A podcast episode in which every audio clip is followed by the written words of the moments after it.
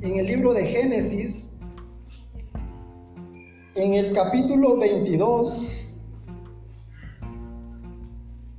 versículo 1 en adelante. Y como sabemos, todo el, el, Antiguo Testamento es una figura de lo que había de venir. Es una figura de Jesucristo, es una, es una figura de la salvación, del plan de Dios, de lo que había que, eh, lo que había por venir, lo que estaba por venir. Entonces muchas veces cuando, cuando leemos la palabra de Dios en el Antiguo Testamento, nos vamos a encontrar con ciertos, eh, con, ciertos eh, versículos o capítulos que van en paralelo con, con el Nuevo Testamento. Y se nos va a hacer de alguna manera pues mucho más fácil entender qué fue lo que sucedió en esa cruz en el Calvario. Y bueno, para comenzar, dice en el capítulo 22, versículo 1, dice, después de algún tiempo, Dios puso a prueba la fe de Abraham, lo llamó por su nombre y él contestó, aquí estoy. Y Dios le dijo, toma a Isaac, tu único hijo, al que tanto amas, y vete a la tierra de Morea. Una vez allá ofrécelo en holocausto sobre el cerro que yo te señalaré. Detengámonos un momento por acá. Estamos hablando de Abraham, aquel hombre que se le dio una promesa, la promesa ya fue cumplida y ahora él está gozando de esa promesa. La promesa es Isaac. ¿Sí? Es la promesa que él esperaba el hijo que él esperaba. Pero regresemos un poco al tiempo y veamos quién realmente era Abraham. Porque cuando regresamos en el tiempo y regresemos aproximadamente, dice que en ese momento aproximadamente Isaac tenía unos 15 años, 25 años que esperó la promesa, estamos hablando de aproximadamente 40 años, regresemos 40 años, ¿quién era Abraham en ese momento? Quiero comentarte que Abraham era una persona común y corriente. Era una persona más de una tribu. Pero Dios vio algo especial en Abraham. Así es que lo llama y lo llama a salir de su tierra. Pero mira qué importante porque desde un principio vio la capacidad de creer de Abraham y la capacidad de, amor que tenía Abraham para con Dios, que sabía que era capaz de poder cumplir con aquello que Dios le llamaba a hacer. Y comenzamos que él estando con su parentela en su tierra, muy feliz, muy contento, una persona bendecida, conocida por las personas, por su familia, muy querido, pues un día lo llama Dios y le le dice, le da la orden que debe de salir de su tierra y de su parentela. Y él dice, pero ¿y a dónde voy a ir? A la tierra donde yo te voy a, la que yo te voy a llevar. La tierra que yo te voy a mostrar. Y miren qué importante porque Abraham era una persona que desde ese momento tomó la actitud en su corazón de creerle a Dios y de caminar en pos de eso que él le había prometido. Así que vemos a un Moisés, a un perdón, a un Abraham que sale de su tierra, sale de su parentela y va tras una promesa de una tierra que Dios le va a mostrar. En ese momento Abraham tenía 75 años cuando Dios hace un pacto con él.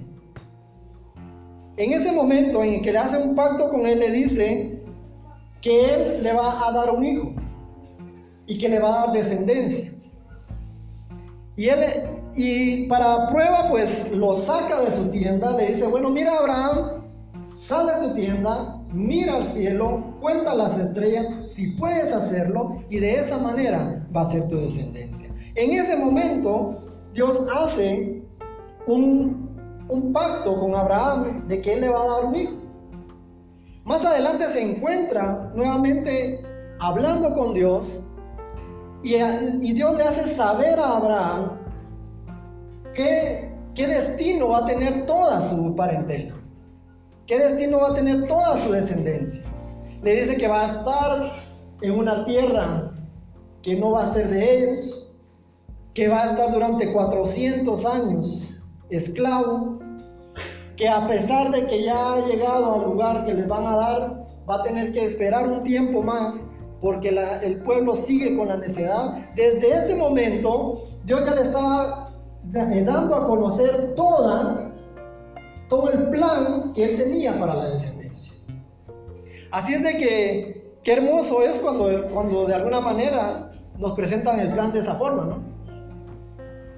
Porque de alguna manera a veces Dios pues también juega con nosotros y hace lo posible para que nosotros nos movamos en fe, esperando que Él va a dar, eh, va a dar la promesa y que Él va a cumplir la promesa y que nosotros nos toca movernos en fe.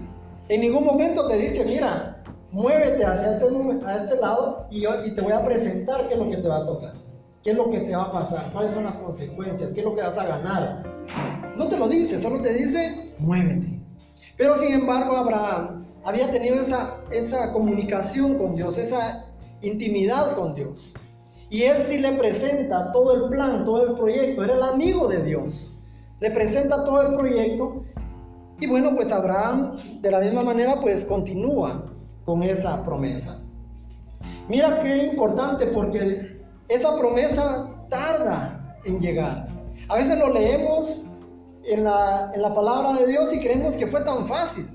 Que bueno, le, presentó eh, una promesa, le dijo que iba a tener a un hijo y bueno, después vino, eh, primero pues eh, quiso darle una ayudadita a Dios, ¿verdad? Y nace Ismael y después de, de Ismael pues entonces ya viene el hijo del pacto. Creemos que todo fue tan fácil, pero sabes, esa promesa tardó 25 años en darse concretada. Abraham tenía 75 años cuando recibió la promesa. 25 años después nace Isaac. Ella tenía 100 años. Contra toda probabilidad, contra todo pronóstico, era imposible que él y Sara tuvieran un hijo. Ya estaban ancianos. Ya su vientre se había secado, dice la palabra. Ya no había fuerza ni vigor en ninguno de los dos. Pero sin embargo, fueron creyendo en la promesa de Dios. Esto es lo que sucedió hasta ese momento. 15 años después, Dios se vuelve a presentar a, a Abraham. Y continuamos acá donde íbamos. Le pide a su hijo como ofrenda, como holocausto. Yo me quiero poner a, a pensar en estos momentos qué era lo que sentía en ese momento Abraham. Porque dice que un día lo llamó Dios y él le dijo, aquí estoy. Y le dijo, toma a Isaac, tu único hijo, tu único hijo. No tenía más, no tenía otros. Era el único que tenía. Era de la promesa, era todo lo que tenía. Y Dios se lo pide. Y le dice, ofrécemelo en sacrificio. Ofrécemelo en sacrificio. En el versículo 4 dice que al tercer día Abraham alcanzó a ver el lugar desde lejos. Entonces le dijo a sus siervos, quédense aquí con el asno. El muchacho y yo seguiremos adelante. Adorar, eh, adelante, adoraremos a Dios y luego regresaremos. Mira qué impactante esto. A veces no nos damos cuenta de estas situaciones, pero pongámonos a pensar como padres en ese momento en el que Abraham estaba acostado, tal vez en su cama, durmiendo, descansando, cuando en sueño de repente Dios lo despierta y le dice, Abraham, sí Señor, aquí estoy. Quiero que tomes a tu hijo. Quiero que tomes a tu hijo y que me lo presentes como ofrenda en holocausto en donde yo te diga. ¿Se puede usted imaginar lo que en ese momento Abraham sintió?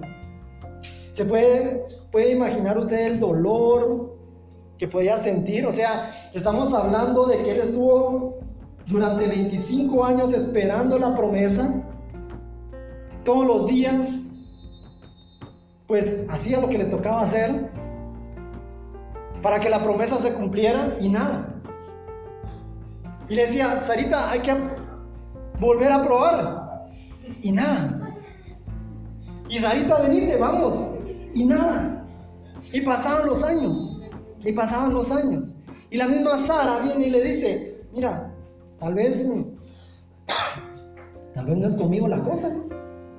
Te voy a dar a mi sierva. Sabes que no era el hijo que, él, eh, que Dios le había prometido. Y siguió esperando. ¿Te imaginas 25 años esperando la promesa? ¿Cuánto tiempo has esperado tú por una promesa de Dios? ¿Por cuánto tiempo has esperado que Dios cambie tu circunstancia, tu situación? ¿Por cuánto tiempo has esperado lo que Dios ha prometido en tu vida? Tal vez la restauración de tus hijos, la restauración de tu matrimonio, tal vez una enfermedad, tal vez un milagro en, la casa, un trabajo, una mejora financiera, no sé cuál sea esa circunstancia por la cual estás creyendo aún a Dios. O tal vez ya diste por, por sentado que eso no va a suceder.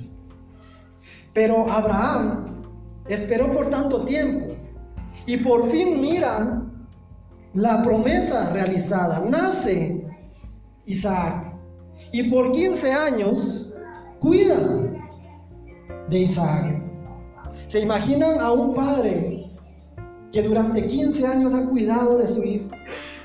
Que ha estado en los momentos difíciles, cuando se enfermaba, cuando lloraba, cuando necesitaba, cuando había que enseñarle a caminar. Yo me pongo a pensar que en esos momentos cuando Dios le dice a Abraham que le presente a su hijo, lo primero que se me viene a la mente, yo no sé si a usted le ha sucedido, que usted tal vez haya perdido a una persona o se o no sé si se le haya eh, muerto algún familiar, algún ser querido, o de alguna manera, pues eh, usted se haya despedido físicamente nada más de alguna persona que se fue de viaje a otro lugar. Y queda el recuerdo, ¿sí o no? Y cuando muere la persona, por muy mala que haya sido, dice, ay, tan bueno que era. Y empieza uno a, a recordar las cosas malas, ¿verdad que no? Uno empieza a recordar las cosas buenas con esa persona. Y a poco no, cuando usted empieza a recordar las cosas buenas con esa persona, no se le empiezan a salir las lágrimas. Empieza a sentir un dolor en su corazón. Empieza a sentir esa tristeza de que la persona ya no está.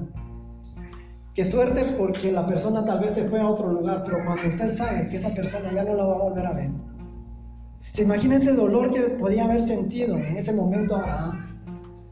Ese, no solamente el dolor que estaba sintiendo de que iba a asesinar a su hijo, que iba a matar a su hijo, que le iba a quitar la vida a su hijo, sino que también el que dirán. Me imagino que en esos momentos estaba, ¿y qué le voy a decir a Sara? ¿Qué le voy a decir? ¿Cómo se lo voy a explicar? Que la promesa que Dios nos hizo de tener un hijo y que por medio de ese hijo íbamos a tener una gran descendencia, ahora lo tengo que presentar en holocausto. ¿Se imagina eso? La confusión, mi querido hermano, que, que Abraham podía haber sentido en ese momento. La confusión de que, ¿cómo es posible que lo que me prometió, me lo dio, cumplió y ahora me lo está pidiendo? No entiendo, decía Abraham. Yo imagino que en ese momento no entendía nada. No entendía por qué estaba sucediendo eso, no entendía por qué estaba pasando eso, por qué Dios estaba pidiendo eso. Si no eran los planes, según él no eran los planes de Dios. Porque muchas veces creemos que Dios tiene que actuar conforme a los planes que nosotros tenemos y no llegamos a comprender los planes que Dios tiene para nosotros. Así es que Abraham, en medio de toda la situación, se recuerda que un día, en la noche, Dios lo llamó, lo sacó de su tienda y le dijo, así como son las estrellas en el cielo, así será tu descendencia. Y en medio de eso puedo ver acá que sabiendo lo que él iba a hacer, con ese dolor en su corazón, con esa impotencia, con esa esa falta de, conocer qué era lo que estaba pasando, aún así le dice a sus, eh, a sus trabajadores, a sus siervos, le dice, quédense aquí con el asno. El muchacho y yo seguiremos adelante, adoraremos a Dios y luego regresaremos. En medio de la situación, en medio de lo difícil, él sabía que algo iba a hacer Dios allá arriba. Que algo iba a pasar allá arriba. No sabía qué cosa, no sabía cómo, no sabía qué era lo que Dios tenía planeado, pero de algo estaba seguro, que Dios iba a hacer algo en ese monte y que él iba a bajar con su hijo. Tanto así que en el momento en el que, en que toma a Isaac, le pone le pone lo que es en sus hombros la, eh, la leña y comienzan a caminar hacia el monte. Aquí vemos, como les decía en el inicio, la figura del mismo Cristo yendo hacia el monte Calvario. Es la misma imagen que se está presentando en el Antiguo Testamento. Pero Dios necesitaba a un hombre que le creyera para él saber que si los hombres eran capaces de hacer eso, cuanto más él iba a ser capaz de dar a su hijo por amor a nosotros. Así que en ese momento, esa figura de Cristo, ese Isaac caminando hacia el, hacia el monte, llegan al, momento del holocausto, al momento del altar, en donde deben de hacer el, el servicio, en ese momento yo también imagino que Isaac tuvo miedo. Cuando vio alrededor, estaba todo planeado, estaba todo hecho, pero faltaba algo. No había cordero. Y le dice, papá, ¿dónde? ya tenemos la leña, ya tenemos el altar, ¿dónde está el cordero? Y aquí es tan fácil porque le aparece de que Abraham vino y, lo ató y lo, y lo puso sobre el altar. Y yo quiero imaginarme que no fue tan fácil que tuvo que haberle explicado de alguna manera de que no había cordero, de que el cordero iba a ser él, que el sacrificio iba a ser él, porque era figura de aquel que iba a dar su vida en la cruz del Calvario. Y que Dios necesitaba, de alguna manera, buscar esa obediencia que debía llevar el mismo Hijo de Dios cuando iba hacia el monte Calvario. Es en ese momento en el que a punto estaba de enterrarle el cuchillo, cuando dice que un ángel lo detuvo. Y cuando el ángel lo detuvo, le dijo, no le hagas ningún daño al muchacho, porque ya sé que tienes temor de Dios, pues no me negaste a darme a tu único hijo. ¿Qué es lo que nos está hablando el Señor acá, mi querido hermano? Lo que nos está hablando el Señor acá es acerca de la obediencia. Es acerca de que de ver en Abraham esa obediencia por amor a Dios. Esa obediencia que Dios requiere de cada uno de nosotros. Porque me pregunto, hasta el momento, ¿qué es aquello que Dios te está pidiendo? Abraham le pidió todo. Lo único que tenía, a su hijo. Y en otra ocasión lo decía, nosotros como padres somos capaces de dar primero la vida por nuestros hijos que el momento en el que tuviéramos que dar a nuestros hijos por alguien más. Nadie sería capaz de dar a, un hijo por salvar a otro. Primero dirías, no, tome la mía, tome mi vida, pero no la de mi hijo. Y me pongo a pensar, ¿cómo es posible de que Abraham, habiendo de alguna manera negociado con Dios para que no destruyera del todo a las personas justas en Sodoma y Gomorra. ¿Cómo era posible de que no se hubiera puesto a negociar con Dios y decirle, Señor, es todo lo que tengo, es la promesa que tú me has dado? Pero saben, Abraham dio todo lo que tenía porque él comprendía algo, que el amor que él le tenía a Dios era mucho más grande que cualquier cosa. ¿Cuántos de nosotros no tenemos a Dios sobre todas las cosas. Y eso que es el primer mandamiento. ¿Cuántos de nosotros tenemos a cualquier cosa, a cualquier persona antes que a Dios? ¿Cuántos de nosotros tenemos a cualquier situación a nuestro alrededor antes que a Dios? ¿Cuántos de nosotros preferimos hacer cualquier cosa antes que adorar a Dios? Yo no sé usted, pero a mí me calaba en los huesos, me calaba hasta lo más profundo de mi corazón el darme cuenta que muchas veces ni siquiera estamos lo más cercano a Abraham. Porque Abraham tenía lo más preciado, lo más amado, lo, lo mejor que tenía, su hijo, lo único. Pero él sabía una cosa, que aún así él amara tanto a su hijo, Dios estaba sobre el amor que tenía su hijo. Y esa es la obediencia que Dios nos está llamando el día de hoy, mi querido hermano. Yo no sé qué es lo que te está pidiendo el Señor a ti. No sé qué te está pidiendo al Señor que dejes. No sé qué es lo que te está pidiendo Dios que hagas. Y si no te está pidiendo algo, preocúpate.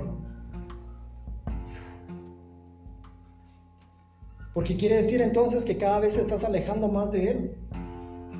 Porque para poder agradarle a Él, para poder estar en, comunión con Él, debes de estar cerca.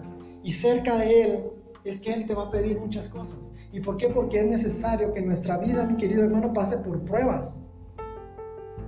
Que tu fe pase por pruebas. Que muchas veces decimos por nuestra boca que lo amamos, que Él es todo para nosotros, pero nuestro corazón está muy lejos de Él. Nuestra actitud y nuestra forma de ser está muy lejos de lo que decimos con nuestros labios a Dios. ¿Cuántas veces decimos que lo amamos, que Él es todo para nosotros, que no importa tema? Somos algo así como, como Pedro, ¿no? Yo no voy a dejar que nadie te, toque, ni mucho menos que te maten. Pero al ratito lo estamos negando tres veces. Es momento, mi querido hermano, de que nos demos cuenta de que Dios va a aprobar nuestra vida. Dios es necesario que Dios pruebe nuestra vida. ¿Y sabes por qué? Porque dice que la prueba va a revelar lo que hay dentro de tu corazón. La prueba es necesaria para ver qué es lo que hay dentro de tu corazón. Primera de Corintios dice que Dios no te va a dar una prueba mucho más grande de la que no puedas soportar pero sí te va a pedir algo que tú creas que no es posible que vayas a soportar. No sé si me, me a entender. Dios no te va a pedir algo, porque Él conoce tu corazón. Él conocía el corazón de Abraham. Si le pidió a Abraham que le entregara a su hijo era porque estaba seguro que Abraham se lo iba a dar porque sabía el amor que había en el corazón de Abraham por ese Dios maravilloso. A pesar de las circunstancias, a pesar de lo difícil, a pesar de, lo duro que podía haber sido. Pero de esa manera, Dios sabía que, que Abraham no le iba a fallar que en medio de su dolor, de su tristeza, de su angustia, de su confusión, él iba a llevar la tarea, él iba a llegar a ese monte, confiando en que la promesa que a él le había sido dada iba a ser cumplida sí o sí. Ahora me pregunto, mi querido hermano, muchas veces creemos que lo que Dios nos pide está lejos de la, de la realidad. Y para eso necesitamos obediencia. Para eso lo que dice, de hecho, en, Juan 14, 15, dice que si me aman, deben de cumplir mis mandamientos. Si me amas, cumple mis mandamientos. Dios está buscando obediencia y no se puede obedecer a alguien que no se conoce, no se puede obedecer a alguien a quien no se ama. querido hermano, el problema muchas veces creemos de que conocemos a Dios, pero debemos de conocerlo mucho más para poderlo amar mucho más. Y el amarlo mucho más nos va a ayudar a obedecerlo mucho más. si nos cuesta obedecerlo, es porque no le conocemos como Él deseamos conocerlo. Es porque no conocemos a Dios lo suficiente como para saber de que Él es capaz de hacer cosas maravillosas en medio de la prueba. De esa manera era como Abraham lo amaba. Abraham lo conocía. Abraham lo conocía. Y sabía de que Dios no podía fallar. Que si Él lo había prometido, Él lo iba a cumplir. Él lo conocía. Es por eso que de alguna manera, en medio de su dolor, en medio de lo difícil que era la situación, Él tomó la decisión con un corazón, con una actitud de que Dios tenía algo ya planeado. Yo no sé cuál sea aquello que Dios está pidiéndote o aquella prueba que estás pasando, mi querido Pero de algo estoy seguro. Que Dios no te va a pedir algo más grande que tú no puedas soportar. Que Dios no te va a pedir algo que no puedas darle. Y que no te va a poner una prueba que sabe que no vas a, poder lograr. Si Dios te pide algo, recuerda esto. Si en algún momento de tu vida Dios te pide algo, a pesar de que creas con tu razonamiento que es muy grande para ti, si Dios te lo pidió, es porque Él sabe que tú puedes darlo, porque Él conoce tu corazón, porque Él conoce tu interior, porque Él sabe que tú eres capaz de poder hacerlo por amor a Él. Y a más conocimiento, más vas a amarlo. Y a más, y a más amor que tengas de Él, se te, será mucho más fácil obedecerle. Quiero terminar con Mateo 16, 24. Y dice la palabra de Dios